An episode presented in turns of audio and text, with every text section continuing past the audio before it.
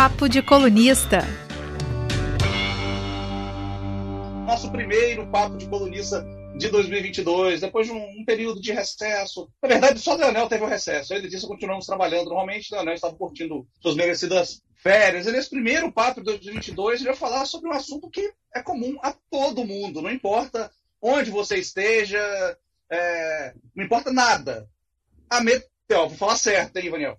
A meteorologia é, é essencial na, na, vida de todo mundo. A gente. Ah, tá um calor danado. Hoje tá um calor danado em Vitória. Esse verão, muita chuva, muito calor.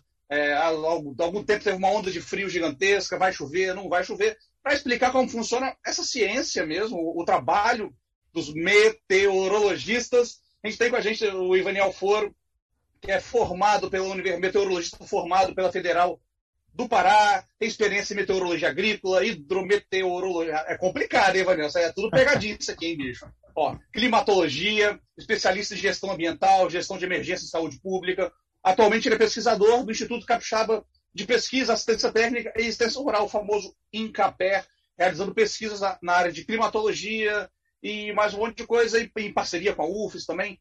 Para tudo isso, vamos falar sobre. Acho que vai ser bem legal o papo eu sou Rafael Braz, você sabe, estou comigo os colunistas da Gazeta Leonel Ximenes. Oi, gente, boa tarde, boa noite, bom dia. É um prazer estar de volta. 2022, que seja um ano que tenha um clima melhor, né? Fazendo um trocadilho com o nosso tema de hoje. Obrigado, Ivaniel, por ter aceitado o nosso convite, ao amigo Rafael, amiga Letícia, ao nosso amigo Farla, que está aqui na produção, a todos. Obrigado, estejamos juntos mais uma vez e repetindo, que os tempos sejam melhores. E também Letícia Gonçalves. Olá, faço minhas as palavras do Leonel. Bom dia, boa tarde, boa noite a todo mundo que está nos vendo, nos ouvindo, seja que horário for, porque isso aqui é ao vivo, mas também depois pode ser visto ou ouvido, gravado. Boa tarde, Daniel, participa aqui conosco. Vou falar feliz ano novo, né? Porque é o primeiro papo de 2022, sei que foi o ano já, né? Já está já estamos no dia 19, já tem bastante tempo desse ano novo, mas ainda é novo, né? Vamos, aliás, vamos torcer para que seja novo, né? Que não seja um 2021/2. Vamos lá, Brian. Gente, é, Evanel, para começar assim, novamente obrigado por aceitar o nosso convite. É, uma coisa bem geral, assim, que eu, eu sempre digo que todo filme de desastre, todo filme de fim de mundo, começa com um cientista, um, no caso, um meteorologista, sendo ignorado pelas autoridades. Então, além de prever esse fim do mundo, de dar essa notícia para as pessoas, qual que é a importância da meteorologia para a população em geral? Além de, claro, de ah, tá calor, vai fazer calor, vai chover, vai dar pegar praia, não vai. Muito boa tarde, obrigado por aceitar o nosso convite. Bom, boa tarde, Rafael, Leonel, Letícia, obrigado aí pela, pela apresentação e por essa oportunidade né, de participar desse, desse primeiro papo de, né, de, de 2022. É uma honra né, para a gente, para mim, estar tá participando com vocês aqui para falar, como você bem colocou, né, Rafael, que é um, é um tema que chega até a ser polêmico em alguns momentos, né? E é assim, é, é da conversa de elevador à padaria, ao mercado, ao papo né, de, de, de, gestão, né, de gestão, seja de governo, seja de, de, qualquer esfera. Então a meteorologia ela, ela permeia todos esses caminhos, né, do, tanto do mais rico ao mais pobre, porque todo mundo é afetado pelo, pelas condições de tempo. E como você, bem falou, filme, filme de, ou de ficção, ou que, que representa um pouco bem a realidade, é, ele sempre começa assim também, fazendo né, da, da, nossa profissão, que muita gente também faz no dia a dia, que é dar um descrédito à, à previsão de tempo. E a gente tem um histórico né, bem, bem curioso em relação a esse, esse papel né, que a meteorologia tem né, no Brasil e no mundo, que há tempos atrás o, a, a previsão de tempo ela era ela tinha um erro né, bem, bem maior né, por vários motivos. Né? A, o poder computacional era diferente, a quantidade de equipamentos e por aí vai. Então, criou-se há, há meia, né, meio século atrás ali um descrédito quando a ciência estava começando a construir né, a sua base em si, principalmente aqui no Brasil. Então, hoje ainda fica aquele negócio, ah, vai chover, então vou, vou, vou para a praia. Né? O povo sempre brinca, ah, você falou que vai dar sol, vou levar meu guarda-chuva porque a meteorologia vai errar. E a gente lida com isso no, no, no dia a dia, né? Leva no, eu pelo menos, né, como profissional.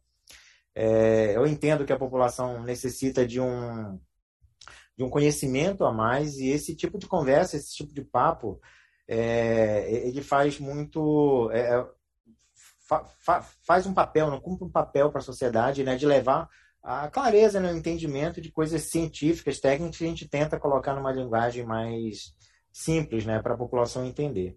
Você lembrou aí que o pessoal faz piada né, com uhum. é, supostos erros da previsão do tempo. Uhum. E a gente lembrou aqui que tem um livro chamado Valsa Brasileira, que fala de economia, e a própria uhum. autora, a Laura Carvalho, ela diz que economistas e meteorologistas disputam quem faz mais previsões erradas. É, claro, você mesmo lembrou que tem uhum. uma. Hoje a gente tem uma, uma acurácia, digamos assim, melhor, porque a gente tem aparelhos né, mais uhum. sofisticados, computadores e tal. Mas qual o nível de precisão que a gente pode dar, por exemplo, como se fala assim, ah, eu quero saber como é que vai estar o tempo em tal cidade daqui a 15 ou 30 dias, que é diferente de depois de amanhã, por exemplo, uhum. para amanhã ou para hoje à noite. É, quanto mais o tempo passa, mais fácil fica errar, ou a previsão de 15, 30 dias, ela tem uma confiabilidade, digamos assim, considerável ou não? É, é um, é um tema bem, bem interessante. Você levantou essa bandeira, né? E, por incrível que pareça, a meteorologia, boa parte do que se faz de modelagem hoje, é, existe uma lógica muito próxima com a, com a lógica financeira, né? De projeções. É, só que nós trabalhamos com muitas variáveis, assim como o mercado financeiro também. Você projeta um, um, o valor de uma ação, de, do dólar, da você, qualquer for o índice, e amanhã acontece um rumor político que seja, de qualquer natureza, e isso bagunça toda aquela sua previsão que você fez para a semana seguinte. Né? Então, na meteorologia, você imagina que seja isso que o mercado financeiro ou a economia tem como, né, como base, só que com 50 outras variáveis tão mais complexas né, quanto existem no, no mercado financeiro, por exemplo. Então, a previsão para para um espaço de tempo mais curto, menor, com certeza ela vai trazer uma confiabilidade muito grande. E eu te digo que para 24, 48 horas, fica acima de 90% a, a chance de, de acertar uma, a previsão. Se eu te der uma previsão, olha, daqui a dois, três dias é, vai chover ou não vai chover, eu posso te dar uma, uma, certeza com base nos dados que eu tenho, se eu confio também né, nessa modelagem, né, nessa simulação que, que a gente faz, né, que o computador roda, na verdade. E eu te digo, olha, eu tenho 90% de chance de, de que isso vai acontecer daqui a dois, três dias. Conforme eu vou passando, o, o que que sobra? Desses 90% sobram 10%, que dentro desses 10% eu tenho é, muito erro de estimativa, erro padrão, de desvio, é, os erros estatísticos também, que eles são resultados, são, são produtos né, de qualquer simulação. Você tem a parte boa e tem a parte ruim, seja a simulação de qualquer coisa. E essa parte ruim, ela acaba ficando dentro da, da modelagem. Então, quando eu rodo é, um modelo de previsão de tempo para daqui a 15 dias, ele vai somando esses erros e vai, de uma forma cumulativa, jogando para frente. Então, eu posso, daqui a 15 dias, ter uma quantidade de erros muito significativa que a minha previsão pode não servir muito. Então, existe dentro da meteorologia algumas divisões, não só diárias, mas é aquela divisão tipo, ah, é uma, é uma previsão de curto prazo, uma previsão de médio prazo, e a previsão de longo prazo. A previsão de curto prazo é essa previsão de tempo que, que nós damos de 5, 7 dias no máximo, ali, que nós consideramos como previsão de tempo. A previsão de médio prazo já é mais uma tendência, que é a previsão para daqui a 15 dias ou 30 dias, como você perguntou, Luiz. E a previsão acima disso, desse patamar de 30, ah, eu quero uma previsão para o trimestre, para o verão, para uma estação do ano, como é que vai ser o verão, que é uma previsão para uma escala temporal bem maior, aquilo já é previsão climática, que é um, é um outro tipo de modelo que é rodado, né? Quando, quando eu chamo modelo, é, todo mundo pode imaginar que é um, né, é um sistema de computador, são equações físicas e matemáticas que estão dentro de um software, né? Ou de um conjunto de softwares que, que rodam né, as condições físicas para nos dar um, um patamar é, de, de, de, variável, se vai ter chuva ou não, se vai estar quente ou não. Então, a, a modelagem climática ela é um tipo de arranjo diferente da modelagem de previsão de tempo. Tá? Daniel, queria, você falou que a meteorologia foi se aprimorando com o tempo, há 50 anos atrás. Uhum. A defasagem era muito grande, até mais recentemente também é e foi a, a se aprimorando, né? Eu queria saber de você o seguinte: quais são as ferramentas, os equipamentos e métodos que são utilizados atualmente para a previsão do tempo? E aqui na questão do nosso Espírito Santo, nós temos recursos, tecnologia e capacidade de fazer esse trabalho de uma forma adequada, com qualidade? Sim, com certeza, é, Leonel. É, além de ter equipamento, não adianta você só ter equipamento e não conhecer a realidade do, da região onde você quer fazer a previsão. É, por exemplo, eu, eu, daqui do Espírito Santo, a gente, a gente enxerga a América do Sul, o mundo todo, a gente tem condições e tem ferramental para fazer previsão para qualquer parte do planeta. Isso né, sem modéstia mesmo, porque as ferramentas computacionais que o Incapera utiliza é a mesma que o CPTEC, que o INPE, que outras instituições como o Climatempo, que é uma empresa privada, a Metsul e outras tantas, que utilizam do mesmo ferramental que nós, que são que passa desde as estações meteorológicas de superfície, que são equipamentos que fazem aquelas medições é, no local, num, num, sítio meteorológico, né, que nós chamamos. E você tem as radiosondas, que são balões estratosféricos que sobem todo dia o aeroporto solta um balão meteorológico, tá?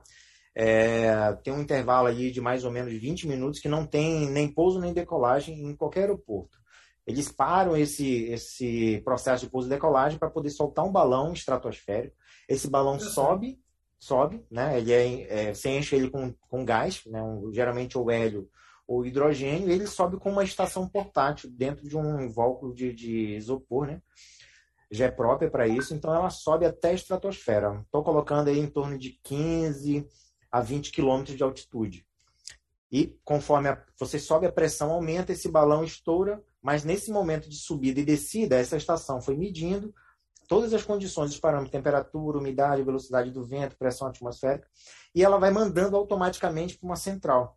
E essa central vai compilando, você plota uns gráficos já para saber como, como está o perfil da atmosfera. Para quê? Para você saber o quanto tem de umidade, se você tem condições para desenvolvimento de nuvens. Então, você imagina que vários aeroportos do Brasil fazendo isso ao mesmo tempo, porque existem padrões é, de hora mundial a meteorologia tem que seguir, né? que nós, nós, chamamos de hora zenital, né? ou então a hora de Greenwich. Né? Você segue aquele padrão e cada país solta no mesmo horário as suas radiosondas, a leitura meteorológica né, em superfície, que é feita pelas estações, hoje em dia, ela está automática. Antigamente ficava um camarada né, debaixo do sol, todo dia ele ia, né, às, às nove da manhã, ao meio-dia, às três da tarde, às seis da noite, às nove. Ele fazia aquela leitura e anotava numa caderneta, que eram as estações convencionais, que existiam poucas no Brasil. Você remunerava esse profissional né, que fazia a observação meteorológica e ele anotava tudo em caderneta, depois passava isso para um, um banco de dados, um Excel da vida, né, uma planilha, e daí você começava a fazer os cálculos. Então, a, a previsão que você fazia com base nesse, diagnóstico, para que serve a estação meteorológica? Para fazer um diagnóstico. O que é que eu tenho da atmosfera agora? Então, até esse processo de diagnóstico ele era demorado. Então, até eu, eu ter um resultado diagnóstico, a atmosfera já tinha mudado toda. Aí ocorria aquele, aquele caso de erro né, de, de, de estimativa por conta desse tempo de demora é, entre o processamento das leituras e, o, e, e, obter da informação em si. E a tecnologia veio avançando e nos permitindo hoje, nós temos o dado que chega né, já de forma automática, a cada uma hora eu tenho uma informação no computador atualizada, né, que é o, o mais real possível que eu tenho de estação meteorológica. É, tem estação que manda a cada 10 ou 15 minutos. E tem outras ferramentas, tipo o satélite meteorológico, uma coisa que avançou demais assim no, no mundo, é, principalmente depois da Segunda Guerra Mundial. Né? A, a corrida espacial na Guerra Fria, é, para a gente, é, é, um, foi um marco que proporcionou a tecnologia avançar né, nesse, nesse meio, porque a construção de satélites permitiu que hoje nós tenhamos satélites que, ao invés de enxergar bases militares somente, eles enxergam cobertura de nuvens, enxerga a vegetação, o vigor vegetativo. Então, a, a, a, gente fala de meteorologia, mas conta um pouco de história, fala de filosofia também, porque a meteorologia, ela, esse nome, vocês começaram a falar no, no, no início, e a gente é, precisa explicar de onde vem a palavra meteorologia, né? que talvez seja uma curiosidade, mas meteorologista é, estuda meteoro? Digo sim, estuda meteoro também, porque a meteorologia saiu da filosofia né, na, época, na época de Aristóteles, a, a filosofia ela, ela abraçava a maior parte dos cientistas, dos astrônomos, dos físicos, dos químicos, matemáticos. Então, ali estava o, o conhecimento, ali estava o saber. E a partir dessa observação dos filósofos é que Aristóteles construiu um tratado que ele chamou Tratado de Meteorologia, é, Tratado da Meteorologia em si. Foi o primeiro compêndio de, de informações que tem escrito, que a gente tem conhecimento, que ele relata os fenômenos atmosféricos, brilhos no céu, arco-íris, chuva, granizo, a saraiva, né, coisa que remontam até o período bíblico até, né, a questão da saraiva, a questão do granizo, né, que hoje em dia é bem mais, mais presente né, no, no, no dia a dia. E, e, isso foi, foi colocado em, em, em pauta ali pelo, pelos filósofos. E a partir de então, outras pessoas tomaram conhecimento e foram passando a, a estudar cada vez mais esse tipo de fenômeno. Então, meteoro, só para a gente entender de onde vem isso, Rafael, Leonel, Letícia, é, meteoro é, tu, é tudo aquilo que cai do céu. Então, eu posso dizer que a chuva é um meteoro e ela é classificada como hidrometeoro, ou seja, um, um meteoro na forma líquida. É, o arco-íris é um fotometeoro, né? Um, um, é um meteoro é, visual. A, o Saraiva ou o granizo é um litometeoro, que é um meteoro em forma sólida, que é gelo, no caso. Tá? Não é um meteorito. Então, a palavra meteorologia ela veio porque os filósofos, os astrônomos daquela época também entendiam que os corpos celestes né, que caíam e entravam na atmosfera, eles deram esse nome de meteoro ou meteorito, né, tem várias denominações para esse tipo de coisa. Então, hoje em dia, a, a, a gente vem um pouco mais para né, um, um presente, ali, pegando depois da Segunda Guerra, e o incentivo de, de recurso financeiro, principalmente, possibilitou o desenvolvimento de, da tecnologia, o transistor, né, que veio nessa nessa evolução é, pós-segunda guerra, possibilitou a, a, construção de satélites que antes serviriam para fins militares, mas viu que ele enxergava outras coisas. É, e antigamente era bem rudimentar, né? Eu digo que hoje a gente tem um celular, com toda certeza é isso, tá? Não é previsão, isso é com toda certeza. Um celular de vocês, de qualquer um de vocês, tem uma câmera que deve ser umas 500 vezes melhor do que a primeira câmera que foi colocada a bordo de um satélite meteorológico. Tá? É, era muito rudimentar. Então, antigamente, subia-se por um satélite, jogava no espaço, uma câmera para fazer foto, para fazer foto da Terra. Só que a, você tira uma foto muito distante do, do objeto, fica muito borrado, fica sem nitidez, sem, sem definição. E aí a tecnologia desenvolveu uns equipamentos de, de imagiador que hoje a nossa imagem de satélite que está aqui atrás tá, um, tá menor, mas hoje é uma imagem satélite real, ela já não tem um, uma câmera fotográfica, é um sensor infravermelho que faz um, um retrato da, da atmosfera, do terreno e coloca isso em forma de imagem para a gente. Então, existe um radar meteorológico também, Leonel, que você é, deve conhecer um pouco, o povo já está um pouco mais acostumado com essa com esse instrumento, né, que hoje o Espírito Santo possui um radar meteorológico em, em atividade, e ele é um equipamento que ele fica em terra, tá? E ele faz uma varredura da atmosfera, ele vê o que tem de água na atmosfera. Então ele identifica a nuvem pela parte de baixo. E o satélite nosso, que está aqui atrás, ele vê, identifica a nuvem olhando por cima. Então, a junção desses dois nos dá uma, um parâmetro bem interessante para nós sabermos que o, o radar não consegue ver a parte do topo e o satélite não consegue ver a parte de baixo. Então, um complementa o outro. Existem outras ferramentas, né, um LiDAR, né, que são equipamentos que enxergam um material particulado de, de poeira né, que tenha na, na atmosfera. E aí esse, esses equipamentos servem para monitorar a quantidade de poluição que eu tenho em determinada cidade, se está no nível elevado, se coloca em risco saúde humana ou até mesmo animal, dependendo da situação. Então a meteorologia ela, ela caminha para vários ramos, né? O Rafael começou a falar que os nomes são difíceis, né? Hidrometeorologia. Hoje eu já consigo falar bem mais fácil, mas é um negócio bem, bem difícil no começo. Agrometeorologia, né? É, meteorologia marinha, meteorologia é, eu vou colocar até assim espacial, de certa forma, ou aeronáutica. Então a meteorologia vai para diversos ramos, inclusive para a área de clima e saúde, que é, um, é uma temática que está surgindo aí já é, é, com um pouco mais de, de, relevância por conta dos estudos de mudanças climáticas que aí a gente tem conversa aí para mais uns dois dias, pelo menos, de, de bate-papo.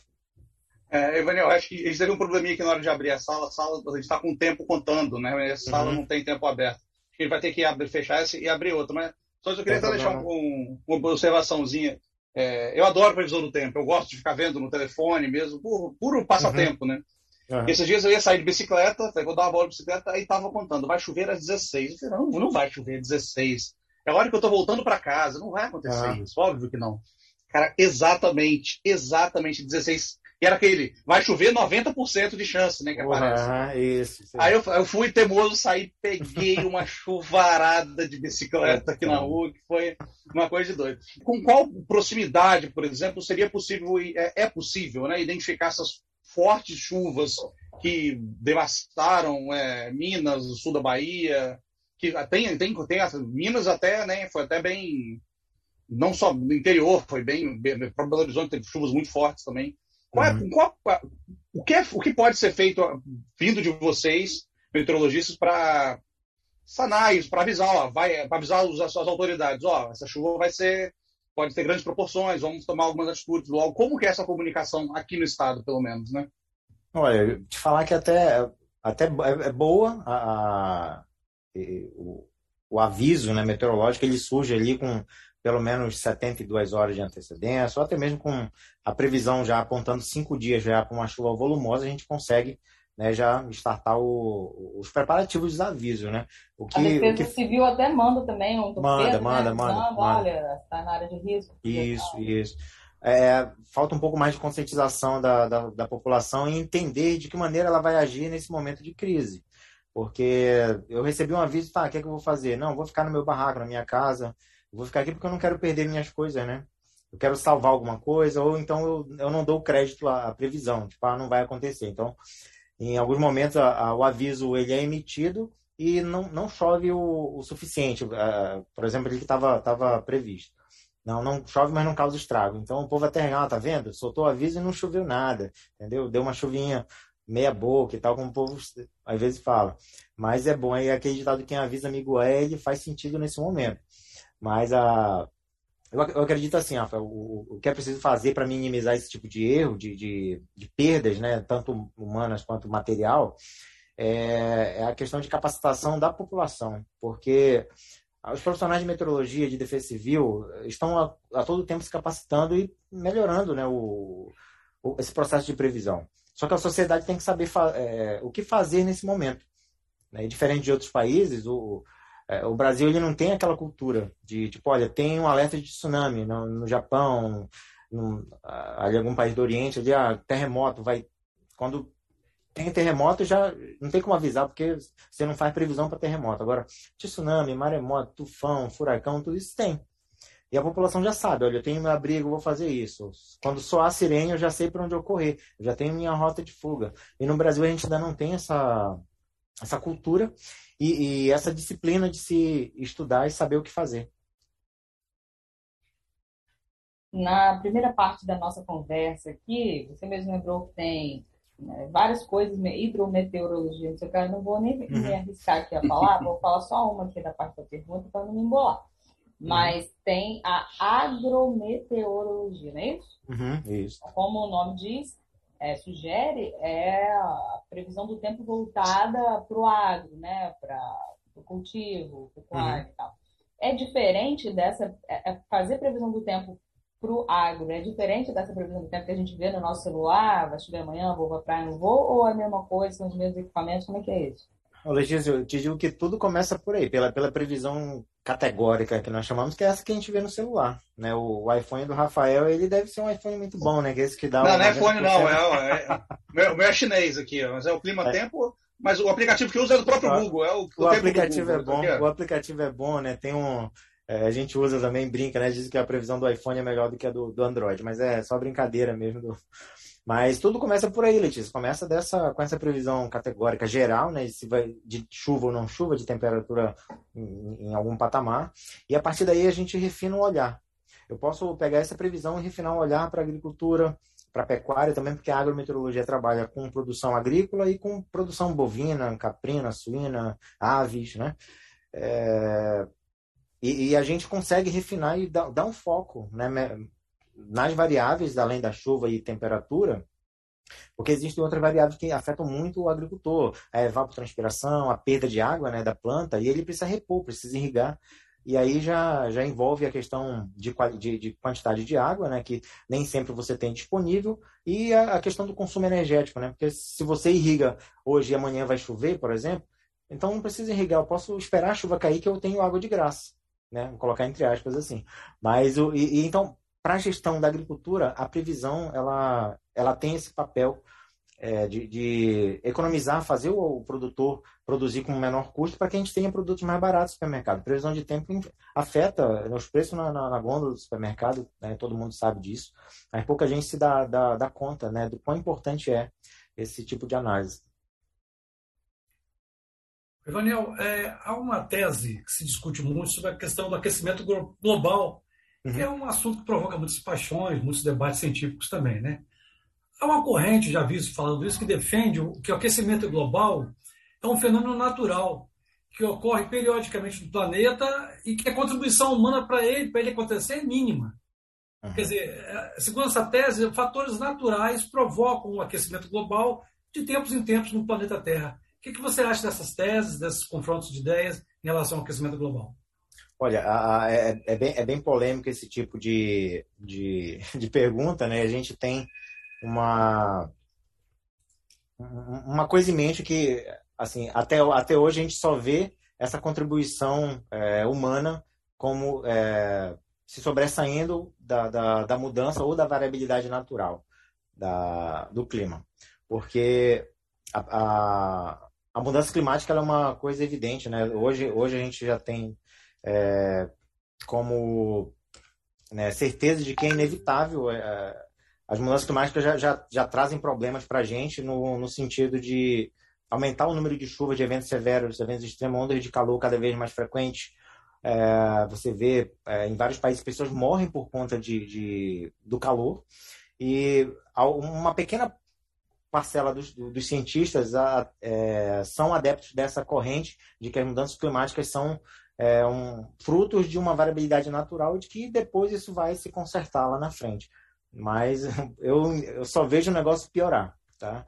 Eu só vejo o número de desastres aumentando, as chuvas é, torrenciais, as ondas de calor cada vez mais frequentes, os, os veranicos, né, mas as estiagens mais prolongadas. Então, não dá para a gente negligenciar essa questão da mudança climática. O ser humano ele interfere, ele remove a cobertura vegetal, a planta, a floresta que existia aqui nesse lugar, hoje em dia não tem mais. Então tudo aquilo faz falta, vai fazer falta um dia ou outro, e está fazendo agora já.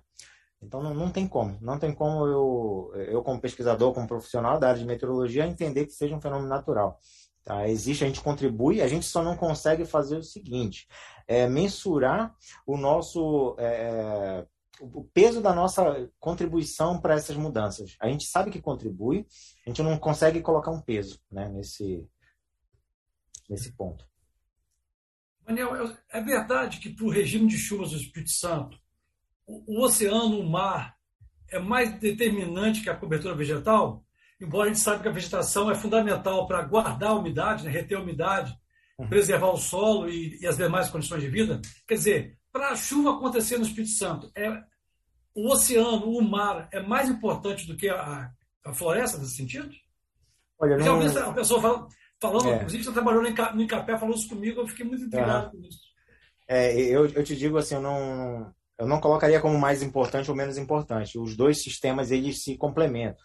Se você tirar, se você modifica as condições oceânicas, a floresta sente, porque a, a, existe uma interação chamada oceano-atmosfera. Então, é, as nuvens que provocam chuva aqui, boa parte delas são frutos da evaporação da água do oceano. Porém, a atmosfera também ela contribui, a planta também contribui, as florestas contribuem, jogando também material que vai favorecer a formação de nuvens num micro local, numa micro região, ou numa região que seja do, do estado ou, ou, fora dele. Então, se você tem uma região, por que chove mais? Você já, já perguntou? Por que chove mais na, na região serrana e região sul-caparó ali? Por que chove mais nessa região? Porque a, o relevo e a vegetação que está mais preservada nesse local favorece também é, é, o que nós chamamos de é, é, material, são, são partículas higroscópicas, né, que a planta exala né, na, na transpiração, e essas partículas, quando joga na, na, na atmosfera, elas favorecem né, a, a umidade do ar ficar aglutinada e desenvolver nuvem, né, e precipitar logo em seguida. Então, essa região, a região serrana, a região sul do estado, a região do Caparó, elas são regiões que chovem mais, tanto que nós temos mais floresta preservada ali naquele local. Então, eu não colocaria um peso, Leonel, de tipo, ah, o oceano é mais importante do que floresta. Eu diria que os dois são importantes e eu tenho que preservar os dois, tá? São dois reguladores muito importantes que a gente tem no, no de clima no mundo. Olha, e por falar em preservar, o que está preservado é o calor, né, nesse verão. Hoje, principalmente em Vitória, está bem quente, está um dia bonito, céu azul, está uhum. Tá muito quente. Agora, sempre que está calor, a pessoa tende a falar assim, nossa, eu nunca senti tanto calor.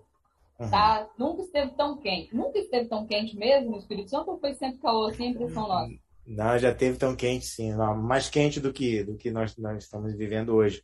Eu, desde 10 anos que eu estou aqui no estado, eu já peguei um dos períodos mais frios de Vitória, né, que foi 2011, se não me falha a memória. É, e períodos quentes também, 2015, 16, naquele período de estiagem. Só que a, a gente tem uma, uma, memória muito curta para determinados é, fatores, né? A gente sempre vai achar que o próximo verão vai ser mais quente do que esse. E até então, Letícia, a gente está com o verão normal, sabe? Com temperaturas dentro da, do normal a, a, o povo estava tava questionando ontem, tipo, ah, hoje está insuportável, está insuportável. Só que dia 12 a temperatura estava maior do que ontem, maior do que hoje. Dia 12 é dia Daniel, 12. se você me permite uma colaboração? Fala aí. É, o ano passado, eu me lembro muito bem, é, outubro e novembro, é, teve dias frios. Eu dormia com de cobertor. É, o verão este ano, verão não, não falar verão, o calor este ano chegou mais tarde. Você vê que a, a minha, uhum. eu tenho uma filha de 21 anos, ela disse que nunca sentiu tanto frio como no ano passado. E realmente, até outubro e novembro foram meses que são tradicionalmente uhum. quentes e foram meses de temperatura muito amena. Eu até me surpreendi em relação a outros, outros é. anos passados. É, eu não sei é, se vocês também mensuraram não, isso, mas é a impressão que eu tive. Mas sabe o que acontece? Você estava falando de interação oceano-atmosfera. Isso é por conta do, do, do Laninha, né? Que é um fenômeno de escala global que a gente é, tá, tá sob influência dele e ele afeta esse período chuvoso que nós temos. Então, a gente já tinha uma perspectiva de chuvas acima da média no início do período chuvoso e isso aconteceu. E por conta dessa chuva acima da média, de ter chovido mais, de ter uma entrada maior de frente fria, o, o, o calor demorou a chegar no estado. Nós tivemos aquele período de outubro, novembro com chuva, né? Que você falou que final do ano estava dormindo de coberta, eu também, né? De, de, né? É incrível, é incrível. E agora comecei a ligar o ar-condicionado porque já começou a ficar um, um pouco, um pouco difícil dormir sem ar. Mas, mas foi por conta disso, mas isso já era, era previsto já, Leonel. É, pelo menos assim a gente conseguiu acertar né, com uma boa margem esse, esse início de, de, estação e faz todo sentido. A gente, o, o que a gente tem dessa memória, tipo, é, a gente não, não, não tinha passado isso nos últimos dois períodos chuvosos. Né? O outubro sempre foi quente, novembro também já bastante quente, e esse agora foi um pouco diferente, mas isso está dentro da variabilidade normal. Em alguns períodos, por conta de influência né, de, de oceano ou oceânica atmosférica, a gente vai ter um início mais quente e outros períodos chuvosos vão ser mais frios, como esse agora que nós tivemos. Mas o calor já entrou, tá? O calor já está aí, a Letícia levantou uma, uma bandeira bem legal, porque o povo já está começando a reclamar e pedir chuva, sabia? O povo já está perguntando quando é que vai chover, porque já não está aguentando. Teu microfone, Leonel. Eu tô com saudade da chuva já, eu gosto de chuva. Ah, vai quando é que vai chover? Já sabemos, no final de semana, né? Que já todo mundo já sabe. Faz não, mas. Segunda sexta. Vai demorar a chuva. Vai demorar um pouquinho não. mais. Final de, final de semana, não. Por enquanto, não. Final de semana de sol e, por enquanto, segundo o meu telefone, muito poderoso, próximo também. Olha aí. Não, tá certo. Aí, aí sim. Até, assim, antecipando aí para quem está nos, nos assistindo, né, já até o final do mês de janeiro, a tendência é de calor, tá? O calor deve aumentar gradativamente, um pouquinho hoje, um pouquinho amanhã. Se chover, vai ser uma chuvinha bem rápida, final da noite, início de madrugada, início da manhã, né? por aqui, né? Pela Grande Vitória, pela, pelas praias e nada, nada além disso, tá? Chuvinha de 2, 3 milímetros E depois o Rafael vai confirmar para a gente aí, vai ser o nosso validador de previsão de tempo aí com o celular poderoso dele que ele tem. É, mas que bacana. É, ainda sobre a questão do, do, comportamento histórico do clima, eu queria uma curiosidade de você. É, você vê alguma possibilidade de um dia nevar em algum ponto mais alto do Espírito Santo, tipo no Caparaó? Aproveitando a pergunta, há registro oficial de neve, de cair neve no Espírito Santo? Ter caído em algum momento? Leonel, a gente já, já cacei dados, já cacei informação e não, não, encontrei nada oficialmente, tá? Existem alguns relatos, né? Existem alguns relatos né, de, na, na, entre a década de 60 e 70 tenha ocorrido neve no, no Caparaó, mas é, sem aquele aparato tecnológico, alguma foto, algum registro muito convincente de que realmente caiu neve lá, não, a ciência não tem como afirmar. Mas também a ciência não tem como descartar essa possibilidade aí de cair. Eu não posso dizer, olha, é impossível cair. Eu não posso porque em, em outras serras mais ao sul, é, até mesmo no Rio de Janeiro, já, já ocorreu a precipitação de neve, na, não, não, a não muito, muito distante, né? Então a gente não pode descartar. O caparol pode ter sim, pode ter um registro de, de um, uma entrada de frente fria muito forte, né? um frio muito intenso, ele pode derrubar a temperatura a ponto de formar flocos de neve na, naquela região. O Caparó está ali a 2.800, quase 3.000 metros, né, se não me falha a memória de, de, de, altitude, né, o pico, o pico da bandeira em si. Então lá em cima pode ter sim, a gente pode ter alguma. É, é, fica difícil dizer quando, né? Mas eu não descartaria a possibilidade, não. É, lá no, no Pico da Bandeira eu já peguei um frio, é que eu, a sensação térmica, né? Que é o vento é, lá é muito é. forte também. O frio era uma coisa de doido lá em cima. Eu, já, eu já vi neve em lugares que estavam fazendo menos frio, mas aí, aí junta tudo, né? Junta a condição uhum. climática toda. Se você está só nos ouvindo no formato podcast, não está vendo esse vídeo, o Ivanel está na, na, frente de, um, de, telas de computadores que tem movimentação atmosféricas, as nuvens se formando ali. Acredito que seja aí que vocês ficam estudando comportamentos e tudo, né, Daniel? É, a, a, nossa observação, a gente tem uma observação visual, né, que aqui do Encapé dá para nós olharmos um, boa parte do quadrante, né, da, da região da Grande Vitória, e, mas o, o aparato computacional que a gente tem nos permite nós olharmos imagem satélite, radar, dados de estação meteorológica, é, câmeras também, que existem um monitoramento por câmeras, né, que hoje em dia com transmissão via internet a gente consegue observar várias partes do estado também através de, de câmeras, né? E é, é assim que a gente começa a fazer. A gente começa o dia olhando para fora, né? Eu pelo menos acordo e dou uma olhadinha da janela, assim, abre a cortina né, da, da cama de pouco. Hoje tá. A previsão deu certo que fez ontem, né? Então, beleza. Então já começa o dia mais feliz e toca o barco. E aí chega na, na no, no trabalho, a gente abre as telas, né? São pelo menos duas ou três telas de computador, uma televisão né, grande para poder plotar algumas coisas e ver com um pouco mais de clareza. E aí a gente se debruça em cima dos dados e vai olhando a simulação, modelagem, mais satélite. E a partir daí a gente constrói esse, esse panorama de previsão de tempo. E, Verão, para a gente fechar aqui, é, eu queria saber, é mais uma curiosidade mesmo, acho até popular. Se existe alguma fundamentação naquelas culturas populares a respeito acerca do, da, do clima, do tempo, né?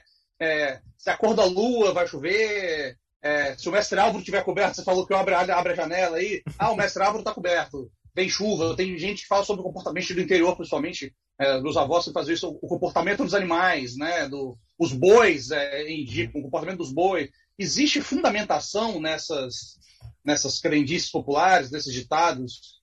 Olha, a minha, a minha avó costumava dizer que se o cupim faz a casa dele mais, mais longe do rio, é porque vai dar uma enchente maior no rio, né? E ele constrói a casa dele num lugar que não tem enchente. E esse comportamento né, de, dos seres vivos, ele, eles são sinais. É, a gente, a, a, ciência, pelo menos a meteorologia não usa isso como, como dado oficial, mas a gente não despreza. Eu, pelo menos, não desprezo. Até porque a gente, a gente sempre fez uso disso, né, no, principalmente no Pará, ali na cidade onde eu nasci e me criei. É, e, e, existe uma fundamentação. A questão, mestre Álvaro tá com chapéu, não tá, vai chover, não vai. Isso são sinais que a atmosfera dá, né? E a pessoa sempre diz assim: olha, antes de, de chover, vem um calor muito forte, depois cai temperatura e chove. É um negócio legal, que funciona muito bem quando vem entrar frente fria. Por quê? Porque existe um calor pré-frontal que a gente chama, né? Que vem, é, surge ali dois, três dias antes da frente fria, e depois a frente vem, derruba, empurra aquele calor, e o frio começa a tomar mais, conta né, da região. Então faz sentido, sim. Alguma, alguns ditados, alguns ditos populares são bem, é, bem interessantes e não, não foge muito da, da regra, não. A gente até. Ah, o pessoal falou que mestre Alvo está de chapéu de gopa, deixa eu lá ver realmente se tal. Se é, a respeito até do, do, comportamento de alguns animais, pássaros, uhum. fala-se muito deles, talvez eles possam sentir a pressão atmosférica de uma maneira diferente do que a gente sente, né? Então uhum. é seu comportamento, voo e tal.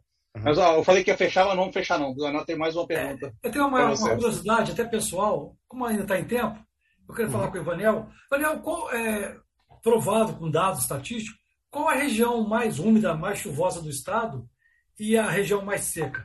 Em relação à chuvosa, porque eu tenho uma casa lá em Araguaia, que fica entre Marechal Floriano e, e Alfredo Chaves, o pessoal costuma dizer que esse corredor Alfredo Chaves, Marechal Floriano, é a região mais úmida e chuvosa do estado. Eles chamam até lá de Alfredo Chove, ah, Alfredo Chuva, Maré Chove, entendeu? E realmente lá eu constato que é uma região muito realmente chuvosa, úmida, uhum. até prejudica o café lá na região, tem um teor de umidade muito grande.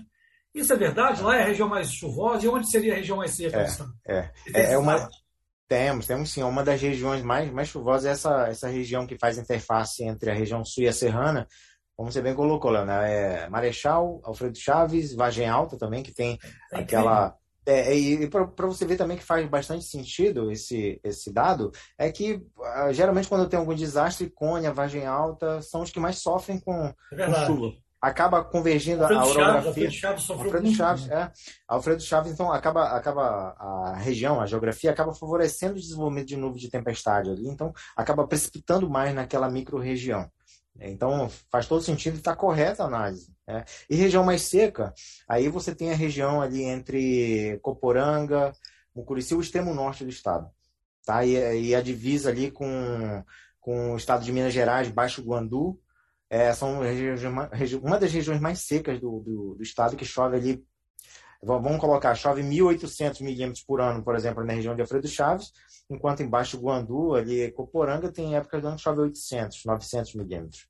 Então é, é, quase a metade, né? Chove o dobro aqui embaixo e não, não chove muito ali em cima. Então, é, por conta disso, é preciso ter uma gestão né, mais eficiente de uso da água nos dois locais, tá? Porque a umidade demais ela provoca doenças Implanta. E não por coincidência, né, Daniel? A uhum. cobertura vegetal de Alfredo Chaves, Vagem Alta, Marechal Floriano é densa, né? tem muita floresta ainda. Exatamente. Essa região, né? Baixo Gondu, então, é um horror, é um deserto aquilo ali. Né? Deserto, né? é deserto, exatamente. mata. É, né? é. Então o preço a pagar tá, tá aí, né? Exatamente. Lembra da, do, do, início da conversa, né? Oceano não é menos importante que floresta. Floresta tem um regulador, né, favorece a questão de, de desenvolvimento de nuvens, a gente não pode desprezar. Eu acho que para a gente solucionar muitos dos problemas, é, com relação a, até mesmo a temperatura, como o Letícia colocou, você colocou a questão de chuvas, é, de mais ou de menos, é a questão da, da, recuperação de solo e de cobertura vegetal. A gente tem, tem que começar por aí. Então, o oceano a gente não consegue é, dominar muito. Então, ele por si só ele vai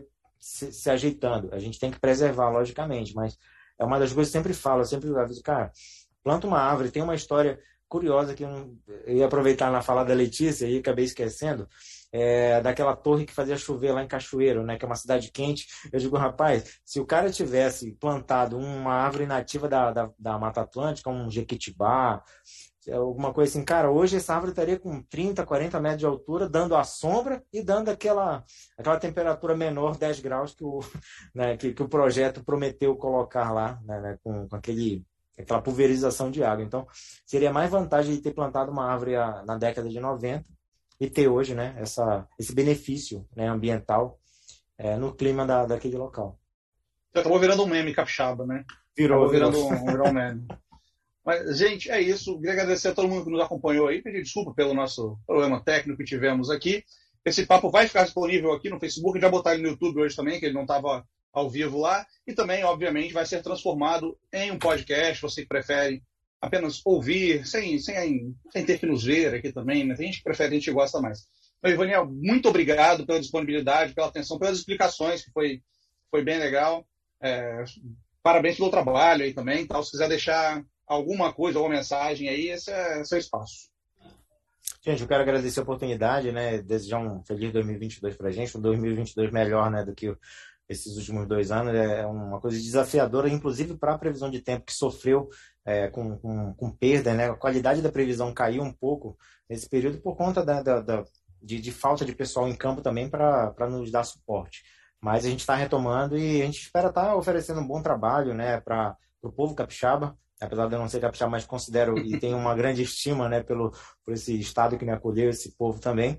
E precisar da gente, é, pode contar com o Encapé, né, com a minha, né, a minha contribuição também. Tá bom? Muito obrigado a todos, né, Leonel, Patrícia, ou perdão, obrigado, Letícia. Muito obrigado. Gente, muito obrigado, obrigado, Daniel, meus colegas, bem-vindos de volta.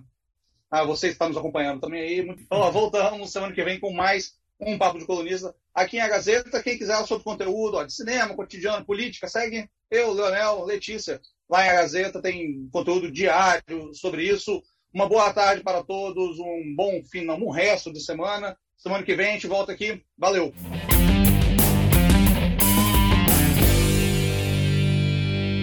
Na próxima semana tem mais Papo de Colunista em agazeta.com.br e nas principais plataformas digitais.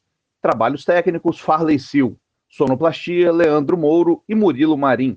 Edição Amanda Monteiro. Direção geral Elaine Silva. Papo de colunista.